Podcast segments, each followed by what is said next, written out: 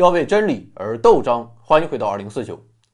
历史上的俄国从来都不是什么高档次国家，但至少有一点还是让人敬畏的，这就是它的军事实力。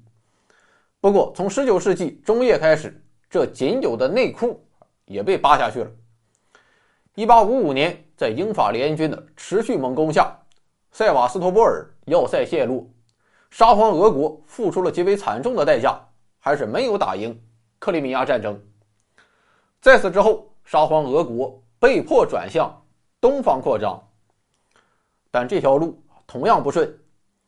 一九零四年，日本在英国的支持下向俄国发起了挑战，俄国再次惨败收场。这一次，俄国是彻底没有脸了。他自称帝国，是当之无愧的欧洲列强，更是人们口中的欧洲压路机，但却被一个非欧洲。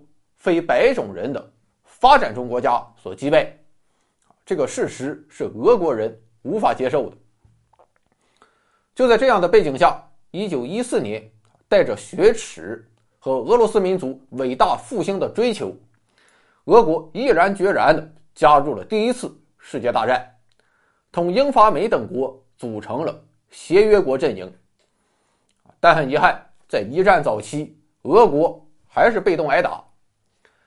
内忧外患之下，俄国内部爆发了革命，苏维埃政权诞生了。与此同时，俄国也率先退出了大国厮杀的战场。但是树欲静而风不止，协约国阵营把俄国视作叛徒，而同盟国，特别是德国，更是看到了进一步羞辱俄国的天赐良机。于是，面对气势汹汹的德军。苏俄政权为了求生存，被迫于1918年3月3日同德国签署了灾难性的布列斯特合约。合约为新政权带来了和平，但俄国也付出了惨重的代价。根据合约，乌克兰、波兰、芬兰、立陶宛、爱沙尼亚和拉脱维亚纷纷独立，外高加索的部分地区也被割让给土耳其。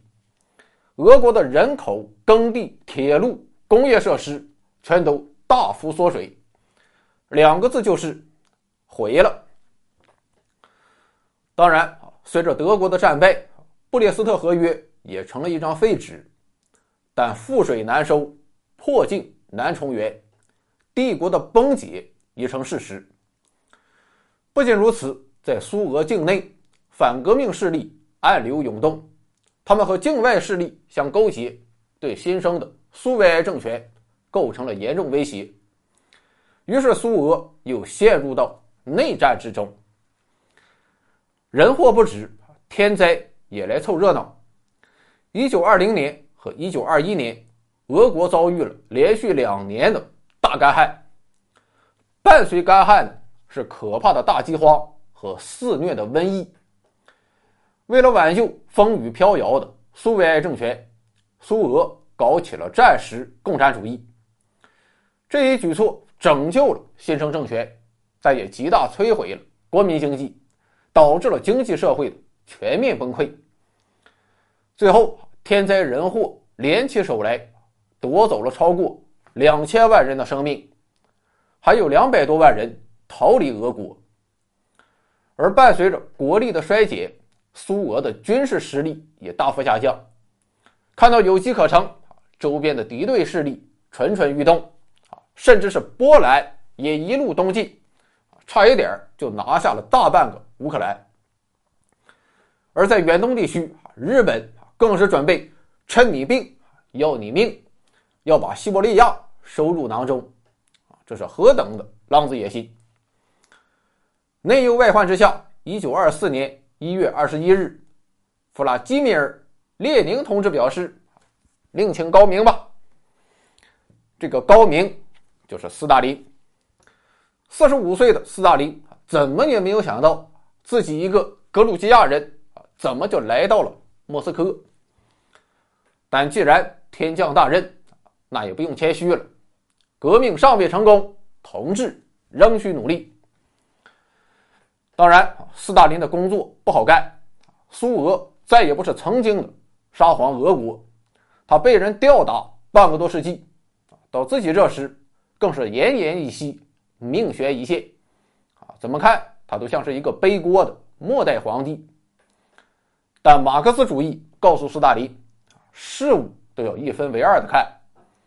事实上，斯大林继承的也不全是负面资产，还有很多正面资产。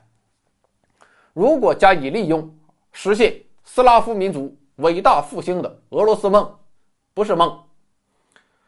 比如说，在物质资源上，苏俄虽然缩水了，但仍然有着世界上最为广大的疆土以及取之不尽的自然资源。不过，除了物质遗产之外，更为重要的还是两大精神遗产，这就是彼得大帝主义和列宁主义。我们先看彼得大帝给斯大林留下了什么。简单来说，就是四大战略。首先是大俄罗斯主义。沙皇俄国自诩为东罗马帝国的正统继承人，是一切东正教徒的保护国和一切斯拉夫民族的宗主国。这就是所谓的大俄罗斯主义。彼得大帝之后，历代沙皇。也都把大俄罗斯视作自己的使命，这就为俄国的扩张提供了理论基础。一战之后，沙皇俄国虽然不复存在，但你也知道，历史有着强大的惯性。俄国虽然从一个半封建、半奴隶制的国家，一夜之间摇身一变成为了社会主义国家，但有些东西是不会变的，其中就包括大俄罗斯主义。第二个战略是出海口战略。彼得大帝在年轻时曾到西欧游历求学，啊，他常说西方哪个国家我没有去过。而在看到西方的大发展之后，彼得大帝得出一个结论：除非拥抱海洋，否则俄国再大也不是一个真正的大国。所以，彼得大帝的毕生功业就在于打赢了。大北方战争，把大半个波罗的海变成了俄国的内湖，而他的继承人啊，则沿着这一战略四面出击。他们向西南方向谋求黑海出海口，向东方谋求太平洋出海口，甚至向南谋求印度洋出海口。这种独特的出海口战略，深刻影响沙俄的外交政策和地缘方针。以上两大战略啊，总结一下，无非四个字：大国雄心。只要你是俄国的统治者，不论这个俄国今天是一个怎样的俄国，大国雄心不能丢。这固然只是一种主观上的信念，但这种信念无疑也是非常强大的。有信念，这是第一步，然后才有可能去思考下一步的实现方法。如何实现？彼得大帝也留下了两大遗产。其实做个对比，彼得大帝接手俄国的时候比斯大林好不到哪里去。斯大林至少还有点工业基础，而18世纪初的俄国那真是一片菜地。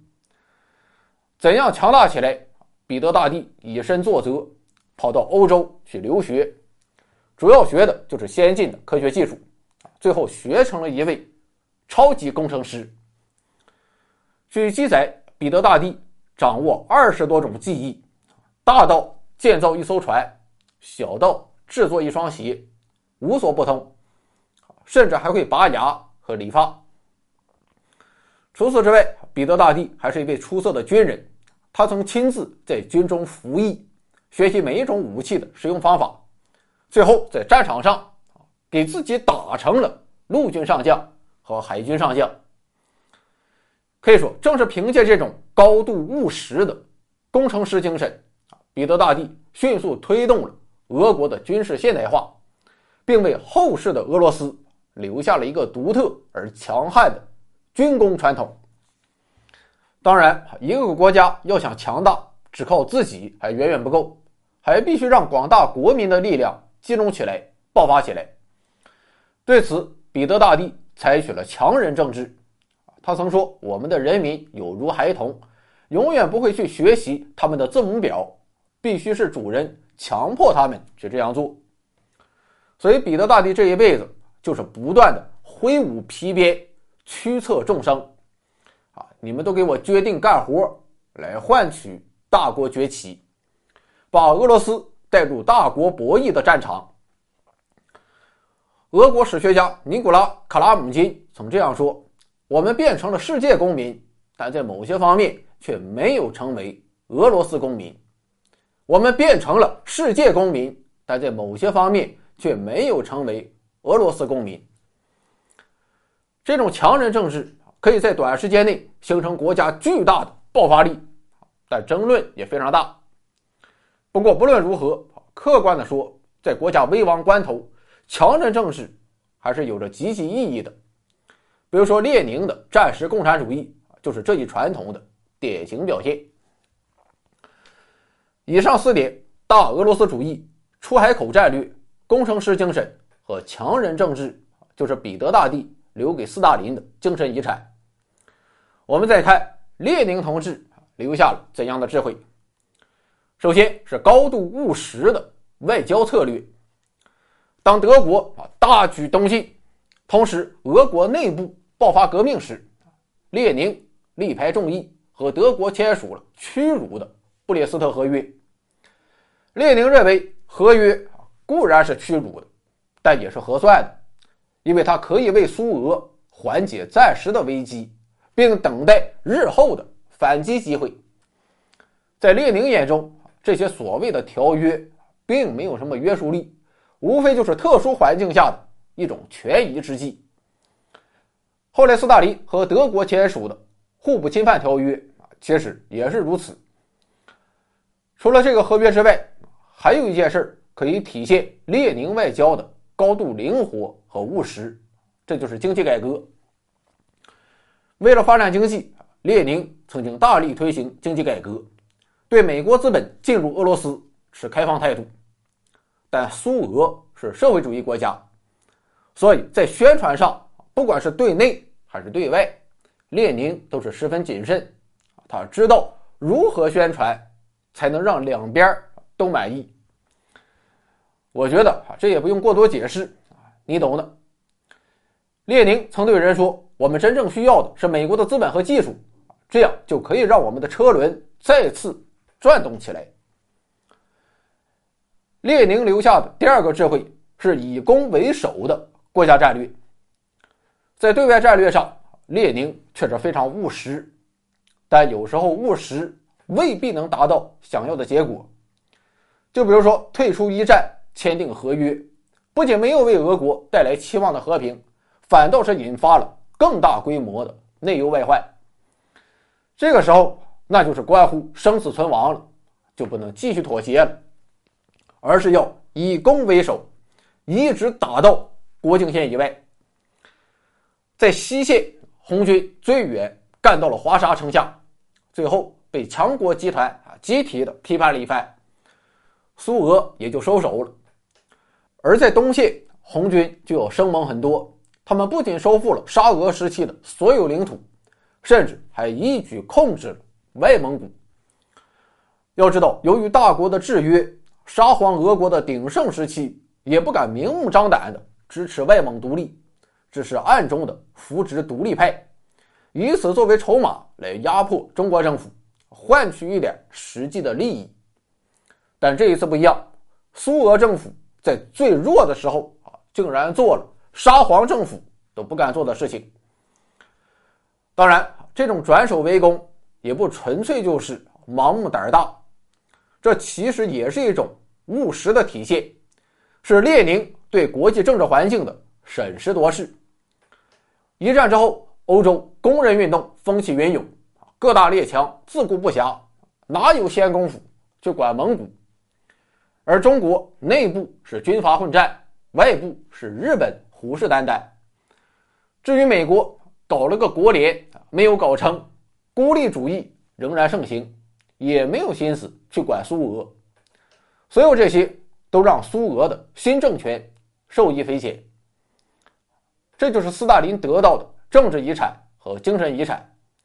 大国的雄心、务实的外交、非凡的政治胆识，再加上卧薪尝胆的军事化和高效的强人政治，一个新的大国正在崛起，一位新的政治强人即将搅动世界风云。待从头收拾旧山河。